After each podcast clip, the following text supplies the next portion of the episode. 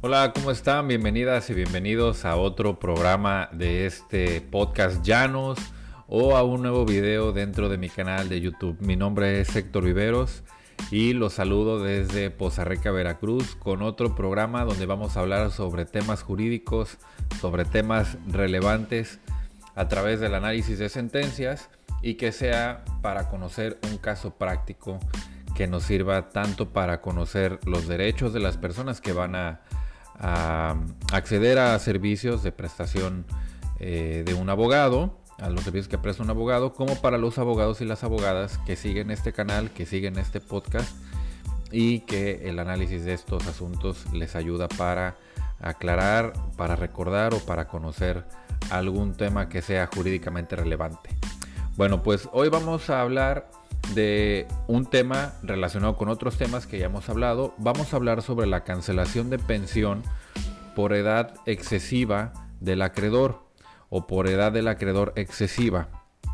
Lo vamos a hacer a partir del análisis de una sentencia emitida por el primer tribunal colegiado de circuito en materia civil del séptimo circuito. Es decir, este es un asunto resuelto por un tribunal colegiado de aquí del estado de Veracruz, que es donde yo radico. Y la norma, la norma jurídica analizada en este caso, pues es el Código Civil del estado de Veracruz. Es importante que eh, conozcamos algunos detalles sobre este asunto. No es un asunto como en otros donde se analiza la constitucionalidad de la aplicación de una norma desde el punto de vista de un conflicto con algún derecho humano, sino más bien es el análisis de una norma jurídica de la cual se desprende una carga probatoria para las partes en los asuntos donde se va a promover la cancelación de la pensión.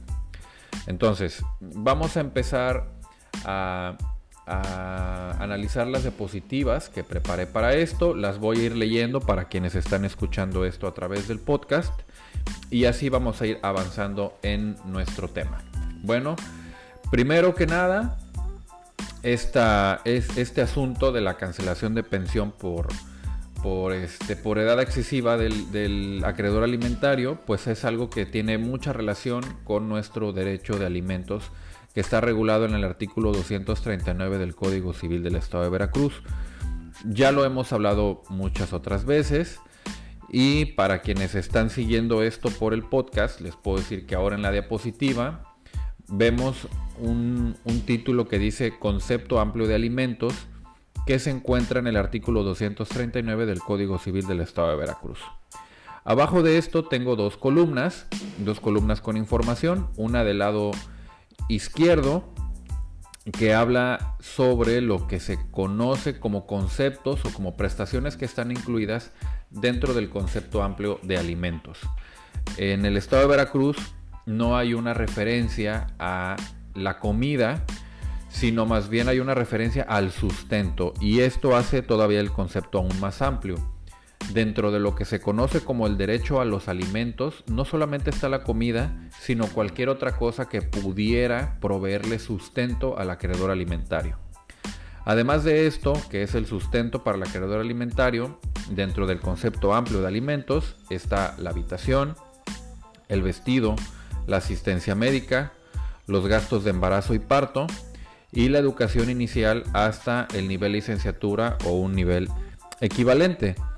Eh, esto en teoría significa que todas las personas que son acreedoras alimentarias, cuando alguien les provee o cuando alguien paga una obligación alimentaria, lo que pague o el pago de la obligación alimentaria debe ser suficiente para cubrir todos estos rubros cuando así lo requiera el acreedor alimentario.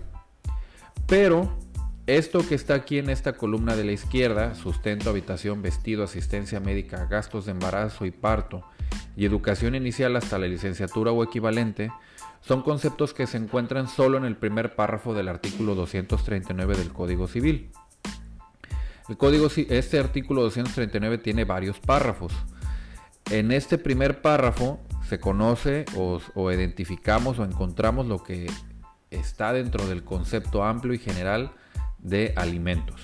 Pero en los otros párrafos del artículo 239 nos encontramos con protecciones especiales dirigidas a determinados grupos de población que por sus características pudieran requerir, además de sustento, habitación, vestido y lo demás, alguna otra prestación en especial. Por ejemplo, en el párrafo segundo del artículo 239, además de establecer que una persona menor de edad requiere de todo lo que ya comentamos, dice que los alimentos para los menores de edad tienen el objetivo de garantizarles o de proveerles sus estudios satisfactorios en tiempo y rendimiento hasta la obtención de algún arte, oficio o profesión que, que sean del, del deseo del acreedor alimentario. Entonces, este párrafo segundo nos dice que además de la educación inicial hasta la licenciatura o lo equivalente, una persona eh, menor de edad va a tener protección alimentaria hasta los 25 años. Es decir, divide el derecho alimentario para las personas en dos categorías, al menos en este párrafo si lo podemos entender. Una categoría o un grupo de personas será el de, el de 0 a 18 años y otro grupo de personas será el de 18 a 25 años. Las personas podrán seguir teniendo derecho a recibir alimentos después de los 18 años como si fueran menores de edad, siempre y cuando estén realizando estudios satisfactorios en tiempo y rendimiento. Más adelante vamos a ver cómo es que podemos entender eh, el significado de estudios satisfactorios y en tiempo y rendimiento. Para esto nos vamos a apoyar en la ley de educación para el estado de Veracruz, por lo vamos a ver un poquito más adelante. En el tercer párrafo de este artículo 239 nos encontramos con que además de lo que está en el concepto amplio, en el concepto general de alimentos, también las personas con discapacidad o con enfermedades crónico-degenerativas tienen una protección especial. Y esta protección especial va a durar hasta el tiempo en que la persona lo requiera, no solo de los 0 a los 18 años o hasta los 25 si la persona sigue estudiando, sino que esta protección va a durar durante todo el tiempo que la persona lo requiera, independientemente de la edad que tenga. El cuarto párrafo habla de la protección especial que tienen las mujeres cuando están embarazadas. Ya lo habla el párrafo primero cuando habla de los gastos de embarazo y parto. Pero en este párrafo cuarto se reconoce o se establece alguna precisión respecto del derecho que tienen por concepto de alimento las mujeres embarazadas. Y por último, en el párrafo quinto de este artículo 239 se reconoce también una protección alimentaria a favor de las personas adultas mayores, aquellas personas que tienen más de 60 años y que tienen necesidad alimentaria. Por ejemplo, en este quinto párrafo se establece que además del sustento, habitación, vestido, las personas que estén dentro del rango de adultos mayores tienen derecho a recibir atención médica geriátrica, es decir, especializada para una persona adulta mayor, y tienen derecho a gozar de la integridad familiar o de la integración familiar. Estas son dos cosas que se pueden demandar como prestaciones o como conceptos dentro de una demanda de alimentos cuando la persona acreedora alimentaria sea mayor de 60 años. Ahora, quiero comentarles aquí que hay algo muy importante. Esto que nosotros vemos eh, por concepto de alimentos en, en el artículo 239 no es una lista cerrada del derecho alimentario, sino que nosotros lo debemos de complementar con otras normas que también establecen derechos que están relacionados con los alimentos para estos grupos de personas.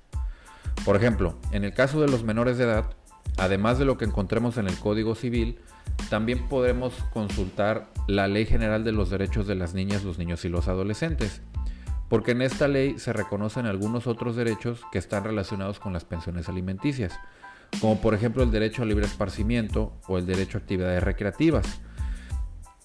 Esto también debe demandarse en, en una demanda de alimentos cuando la persona creadora alimentaria es un menor de edad, porque los primeros encargados de garantizar el acceso a estos derechos de un menor son aquellas personas que ejercen la patria potestad. Por supuesto que también hay una responsabilidad del Estado, porque, los alimentos no solamente son una fuente, son fuente de una obligación de carácter civil, sino que es una obligación de carácter constitucional y que es una obligación que cumple o que tiene el objetivo de darle acceso a una persona a un derecho humano, no solamente una cuestión de carácter civil, sino a un derecho humano. Entonces esto amplía las posibilidades de los conceptos que se pueden demandar cuando uno demanda pensión alimenticia y el acreedor alimentario es un menor de edad. Debemos consultar nuestros códigos civiles, la ley de los derechos de las niñas, los niños y los adolescentes y por supuesto tratados internacionales que sean protectores de ese grupo de población que son los menores de edad para ver qué conceptos podríamos incluir en una demanda de alimentos cuando el acreedor alimentario sea un menor de edad. Lo mismo sucede con las mujeres y con los adultos mayores o las personas que tienen alguna discapacidad o enfermedades crónico-degenerativas. Si en alguna otra eh, ley, en algún otro código, en algún tratado internacional, encontramos que estas personas tienen, tienen derecho a acceder a alguna prestación, además de lo que está en los códigos civiles, debemos invocar esas leyes, esos tratados internacionales, para que en la medida de lo posible la persona deudora alimenticia o deudora alimentaria cubra o garantice el acceso de su acreedor a estos derechos. Por ejemplo, en el caso de las mujeres tenemos la ley de acceso a las mujeres a una vida libre de violencia, en la cual podríamos encontrar algún otro derecho que sea reclamable a través de una demanda de alimentos. En el caso de las personas adultas mayores, también podríamos encontrarnos con la Ley General de los Derechos de las Personas Adultas Mayores y encontrar algún derecho que pueda ser reclamable a través de una pensión alimenticia cuando el beneficiario es una persona adulta mayor. Muy bien, también puede pasar esto con eh, el tema de las personas con discapacidad. Podríamos buscar dentro del sistema jurídico mexicano o en tratados internacionales alguna norma que reconozca un derecho humano y cuando este derecho humano pueda ser reclamable a través de una demanda de alimentos, lo correcto es invocar esa norma y pedirle al juez o a la autoridad judicial o a la autoridad que está eh, resolviendo el caso de alimentos que incluya dentro de las prestaciones a las cuales va a condenar al deudor alimentario a que se cumpla con una garantía de acceso a este derecho que se contiene en otra norma que no es el Código Civil, sino una norma eh, de carácter especializado para un sector de la población, una norma sectorizada, no una norma civil, sino una norma sectorizada. Así es como se conocen la ley de los derechos de los niños, la ley de los derechos de las mujeres y la ley de los derechos de los adultos mayores. Son normas sectorizadas. Muy bien. Bueno, ahora, eh, hemos hablado en otros, en otros programas, en otros videos, sobre el derecho de las personas a eh, recibir alimentos, pero también las personas que pagan la, la pensión alimenticia tienen derecho a decir hasta aquí pago la pensión alimenticia porque la ley hasta aquí me obliga a pagarla. Y esto está bien porque debemos de tomar como una realidad que las personas con frecuencia tienden a abusar del ejercicio de sus derechos y a veces el abuso en el ejercicio de los derechos tiene consecuencias patrimoniales eh, para los deudores alimentarios. Entonces los deudores, las deudoras alimentarias, también tienen acciones legales que pueden promover con el objetivo de dejar de pagar una pensión alimenticia. Pero por supuesto que esto se debe promover cuando se actualiza alguna causal legal o una causa legal, una justificación legal para dejar de pagar pensión alimenticia. En nuestro caso, estos, estos supuestos, estas condiciones para poder cancelar una pensión alimenticia se encuentran en el artículo 251 del Código Civil para el Estado de Veracruz. Actualmente son cuatro. Antes, hasta antes de la reforma de 2019 al Código Civil de Veracruz, eran cinco causales. Ustedes las pueden ver aquí en la, en la diapositiva y las voy a leer en voz alta para quienes están siguiendo esto a través del podcast. Las causales de, suspensión o cesantía de la obligación alimentaria son, primero, cuando el que tiene la obligación de darlos carece de medios, siempre que no sea resultado de la conducta viciosa o con el objeto de eludir la obligación, tomando en cuenta su preparación y desarrollo profesional y laboral. La segunda es la violencia familiar acreditada ante la autoridad judicial inferida por el acreedor en contra del deudor alimentario. La tercera es cuando el acreedor supere el estado de, necesidad de requerirlos. Y la cuarta es las demás que señale el código. Antes había una fracción segunda, o antes la fracción segunda decía, eh, la, pensión alimenticia o la obligación de dar alimentos se suspende o, cesa cuando el alimentario deja de necesitar los alimentos. Em, esto podría convertirse en la actual fracción tercera, que dice cuando el acreedor supere el estado de necesidad. Entonces, tenemos que aquí en el 251 actualmente hay cuatro causales para suspender o cesar eh, el, el, derecho a recibir una pensión alimenticia. Y tenemos una cuarta fracción en la que dice que cualquier otra causal que señale el código. Es decir, no solo hay causales de suspensión o cesantía de la obligación de dar alimentos en el artículo 251, sino que nos podemos encontrar con alguna causal en otro artículo del Código Civil. Precisamente es el caso que vamos a analizar en, este video, en este programa. Quiero hacer eh, énfasis o quiero detenerme un poquito en esta fracción segunda de la actual redacción del Código Civil que señala que una de las causales para suspender o cesar la, obligación de dar alimentos es la violencia acreditada ante autoridad judicial inferida por el acreedor en contra del deudor alimentario. Quiero hacer mención que no es suficiente con presentar una denuncia por violencia familiar para tener por acreditada esta causal de la fracción segunda, porque esta fracción segunda requiere que la violencia familiar haya sido acreditada ante una autoridad judicial.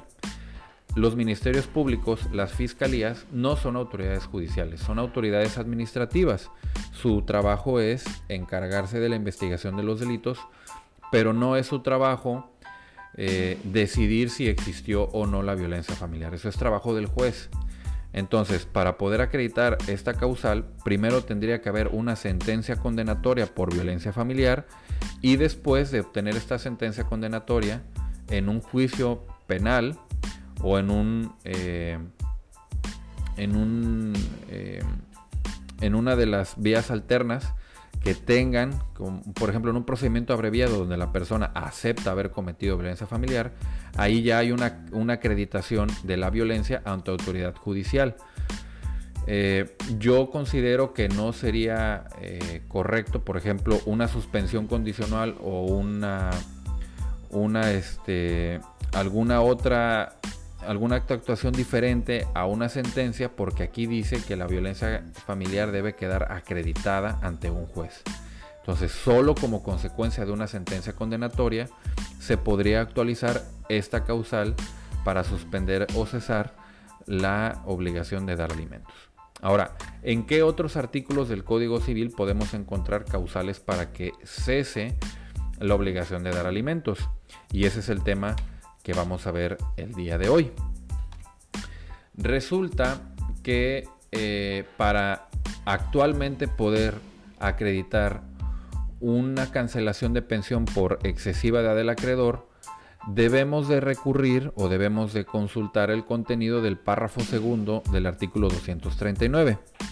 Como vimos antes, el párrafo segundo habla del derecho de los alimentos a favor de menores de edad o de personas que tienen entre 18 y 25 años. Si nosotros revisamos este artículo 239, párrafo segundo, nos vamos a encontrar con que reconoce el derecho de recibir alimentos para los menores de edad. Señala que el objetivo de los alimentos, además de los objetivos señalados en el primer párrafo, que es vestido, habitación, sustento, este párrafo segundo tiene por objetivo que el acreedor concluya la educación superior a un nivel licenciatura o del aprendizaje de un arte u oficio. También tiene el objetivo de garantizar sin límites el derecho a los alimentos hasta los 18 años, pero de los 18 en adelante hasta los 25, este derecho está condicionado a dos circunstancias. Una, que los estudios se realicen en forma satisfactoria y que además se realicen en forma satisfactoria tanto en tiempo como en rendimiento por parte del acreedor alimentario. Ahora, en el caso concreto que vamos a analizar hoy, se trata de una demanda de eh, una demanda civil en la cual en principio la acreedora alimentaria, la esposa, demanda al, a, su esposo unas nulidades que tienen que ver con otras prestaciones. El esposo, en la contestación de la demanda, reconviene la cancelación de la pensión tanto de su esposa como de sus hijas. Entonces, la persona 1 demanda a persona 2 varias prestaciones. La persona 2 en su contestación reconviene, es decir, contrademanda, ese sería el, el término coloquial, contrademanda la cancelación de la pensión alimenticia a favor de la persona 1, es decir, de su ex esposa, y la cancelación de las pensiones alimenticias a favor de sus hijas con persona 1. Además, reconviene o contrademanda los gastos y costas. Esta persona le, le señala o le demanda la cancelación de la pensión a sus hijas y sus hijas tienen 29, 28, 25 y 24 años al momento en el que se presenta la demanda o la contrademanda o la reconvención en este asunto. Bueno, siguiendo este asunto que es el amparo directo 105 diagonal 2019, Siguiendo este asunto solo respecto de la línea de la cancelación de las pensiones, vamos a, vamos a, comentar lo siguiente. El juez de primera instancia concede o condena a, las, hijas a la cancelación de la pensión, es decir, le concede esta prestación demandada por el esposo. Entonces, se promueven los recursos de apelación y la sala del Tribunal Superior de Justicia de acá del estado de Veracruz revoca la sentencia y absuelve a las demandadas en reconvención, es decir, reconoce que deben de seguir percibiendo pensión alimenticia. Y contra esta determinación de seguir prestando la pensión alimenticia a sus hijas, el señor promueve un juicio de amparo. Ahora, ¿por qué es importante eh, e-, este asunto de, de presentar un recurso de apelación? El recurso de apelación tiene como objetivo revocar la sentencia que se impugna, pero también se puede eh, promover como una cuestión de carácter eh, de conveniencia procesal, porque el otro efecto de la interposición del, del recurso de apelación es suspender la ejecución de la sentencia. Entonces, durante el tiempo que se tramita el recurso de apelación, estas, estas hijas siguen recibiendo su pensión alimenticia, aunque ya fueron condenadas a no recibirla. Entonces yo creo que aquí el abogado sugiere la interposición del recurso de apelación para poder seguir percibiendo, al menos durante la tramitación de la apelación, las pensiones alimenticias. Porque como todavía no se ejecuta la sentencia, ellas van a seguir recibiendo pensión. Entonces se promueve el amparo en contra de esta resolución del Tribunal Superior de Justicia porque le reconoce el derecho a tres personas que son de 29, 28, 25 y 24 años que todavía tienen derecho a recibir pensión alimenticia. Bueno, entonces, ¿qué dice la sentencia? ¿Y qué es lo que nosotros debemos investigar aquí? Primero, el artículo 239, párrafo segundo, exige que para que continúe la prestación de alimentos después de los 18 años y hasta los 25, las personas estén realizando estudios universitarios y que además los estudios universitarios los estén realizando de forma satisfactoria, tanto en tiempo como en rendimiento. Ahora, ¿qué podemos esperar o de dónde podríamos tomar estos criterios?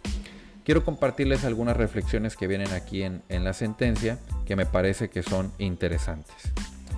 Dice, sin embargo, hablando de la obligación de los alimentos para los menores de edad, dice, es obligación de los padres de otorgar alimentos a sus hijos, puede cesar, como sucede en el caso previsto por el artículo 251, fracción segunda, del ordenamiento legal en consulta, que alude a la situación en que dejan de necesitarlos, lo cual sucede cuando los hijos mayores de edad que no sufran ninguna discapacidad física o mental están aptos para llegarse por sí mismos de los medios para subsistir.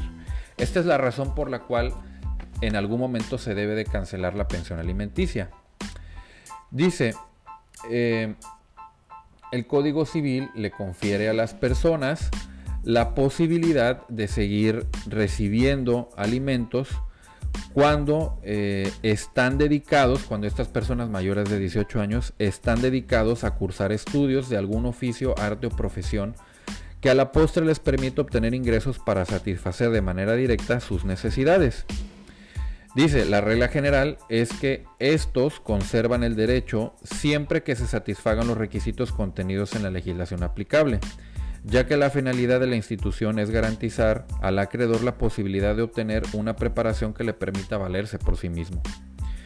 Pero existen casos en los que la mayoría de edad del acreedor resulta excesiva y no guarda correlación con los parámetros generales de estudios superiores previstos en las normas aplicables para esa edad, como es el caso de los mayores de 23 años.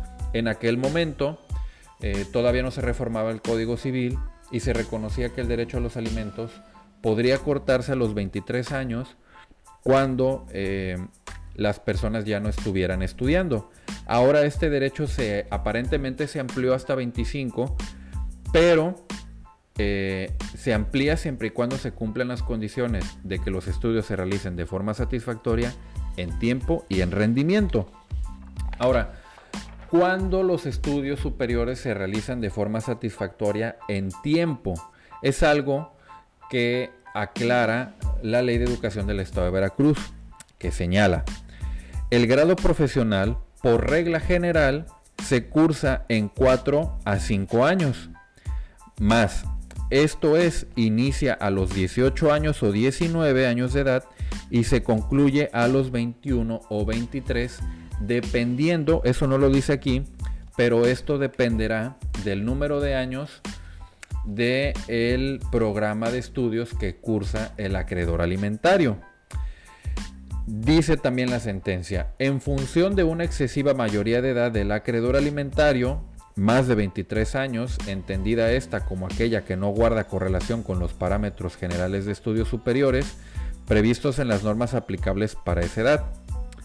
Al actor únicamente le corresponde probar la edad del acreedor, mientras que al demandado le toca demostrar que se encuentra estudiando un grado escolar adecuado a su edad y por ende que tiene derecho a seguir recibiendo la prestación originaria acorde con los preceptos de los artículos 234 y 239 del Código Civil. Es decir, los alimentos para las personas que son mayores de edad sí están justificados, siempre y cuando durante el tiempo de la mayoría de edad haya una correlación entre la edad que tienen los acreedores y el tiempo que dura el curso que están tomando para adquirir una profesión.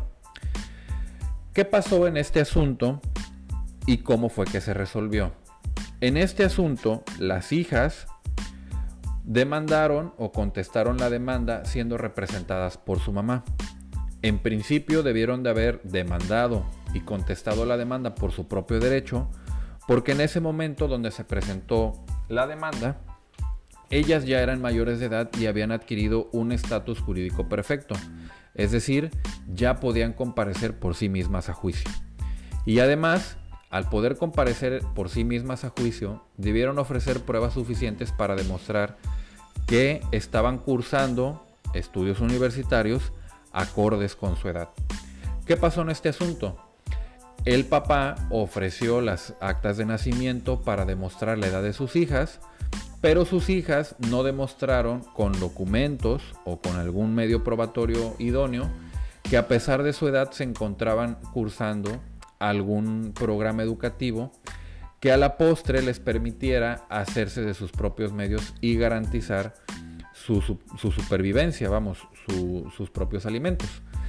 Entonces, en este asunto, el Tribunal Colegiado de Circuito revoca la sentencia de la sala del Tribunal Superior de Justicia del Estado de Veracruz y condena y le ordena a la sala que condene a las hijas a que pierdan su derecho a recibir alimentos. Entonces es importante que nosotros consideremos en qué circunstancia están nuestros clientes, en qué circunstancia estoy yo como deudor alimentario y si es pertinente que acuda a recibir asesoría jurídica para promover una cancelación de pensión alimenticia. Espero que les haya servido este video. La verdad yo disfruté mucho preparándolo. Me parece que ha sido un tema importante, un tema bonito para analizar, porque esto le puede dar a las personas la posibilidad de recuperar su capacidad económica después de haber cumplido con la obligación de darle alimentos a sus acreedores. Compartan esta información con quienes crean que le es útil. Eh, si les gustó este video, denle like, compártanlo, suscríbanse a mi canal y nos vemos en otro video donde vamos a hablar de más temas jurídicos. Que estén bien. Saludos.